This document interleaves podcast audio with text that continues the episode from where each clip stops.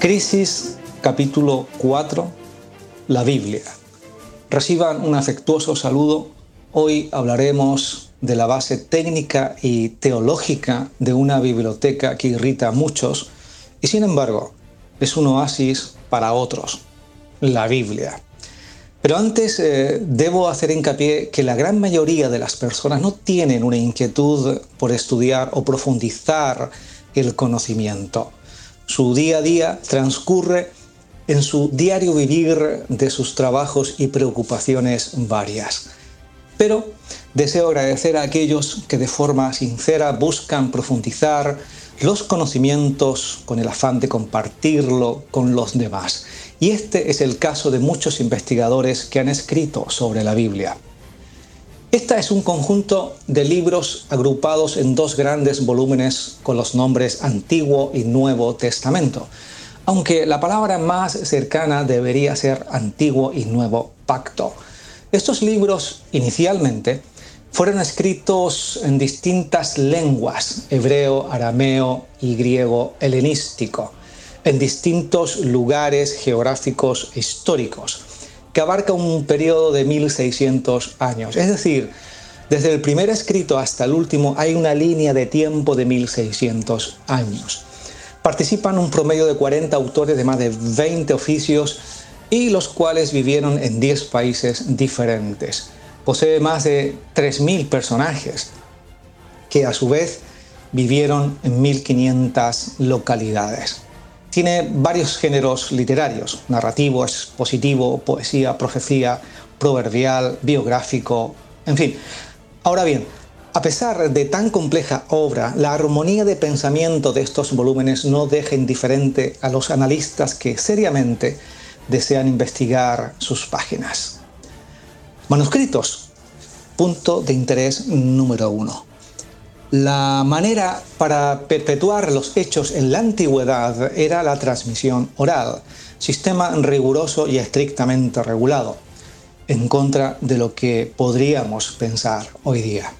En el caso de la Biblia, los testigos oculares de los hechos y dichos de Jesús transmiten su experiencia y testimonio a sus discípulos, hasta que estos relatan y escriben eh, o ponen por escrito estos, estos relatos. Según eh, algunos anacronismos, eh, pensando en la mentalidad de la fotocopia y las grabaciones en vídeo, piensan que este sistema estaba lleno de errores. Con este pensamiento, pues dan pie a poner en tela de juicio toda la historia antes de la invención de la escritura, lo cual no se puede sostener. Actualmente, científicos y académicos de rigurosa disciplina, este es el punto de interés número 2, tienen a su haber 5.700 manuscritos antiguos. Algunos de ellos contienen en su totalidad el Nuevo Testamento y la mayoría contienen copias parciales. Este grupo de escritos suman la sorprendente cifra de más de 2 millones de páginas, las críticas dicen que esas páginas suman miles de variantes eh, diferentes eh, y usadas y de signos gráficos diferentes. Sin embargo, los analistas han llegado a la conclusión que esas diferencias no suponen un mayor problema a la estructura básica de las ideas desarrolladas en los textos. Vamos a contrastar lo que hemos hasta ahora escuchado, porque es impactante y lo vamos a comparar con un afamado y respetado hombre de la antigüedad, Platón. Comenzamos. Las obras de Platón fueron escritas en el año 400 antes de Cristo. Los escritos del Nuevo Testamento en el año 60 y 90 después de Cristo. De Platón tenemos en la actualidad solo siete copias. Del Nuevo Testamento se conservan más de 5.700 textos copias. De las copias de Platón, la fecha más antigua data entre los años 800 a 900 después de Cristo, es decir, más de 1200 años después de la redacción del original. Sobre las copias del Nuevo Testamento, se poseen manuscritos completos con fecha entre el siglo III y IV. con la diferencia de 300 años entre los escritos originales, además de cientos de textos con fragmentos de los siglos II, III y IV después de Cristo. Por lo cual, la cercanía y el volumen de manuscritos con respecto a los originales es asombroso. No hablamos de miles de años, como en el caso de Platón, tampoco hablamos de 10 copias, sino que hablamos de 5.700 textos y una diferencia con los primeros o con el primer texto, una diferencia de 200 a 300 años. Muy, muy asombroso. Ahora bien, su contenido.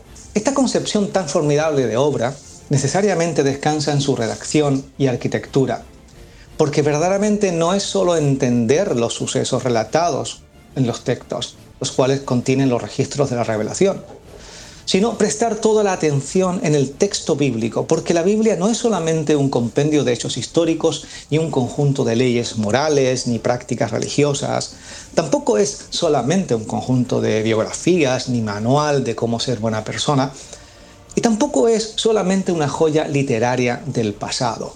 Su estudio debe tener necesariamente un enfoque teológico, porque ella misma nos dice que habla de Dios, y nuestra pregunta primaria debería ser, ¿qué dice al respecto? Interrogante que armoniza con su esencia. Además, tiene su propia estructura literaria que obedece a una determinada y sistemática línea de pensamiento. Nuestra tarea será identificar esa línea para poder poseer la visión global, global de 66 libros porque allí radica su importancia. La unidad doctrinal es primordial para entender su mensaje. Los escritores fueron inspirados para relatarnos que hay un Dios que está presente y a través de sus relatos nos cuenta su venida a nosotros mediante la persona de Jesucristo y su mensaje de reconciliación y constitución de su gobierno en la victoria de su resurrección.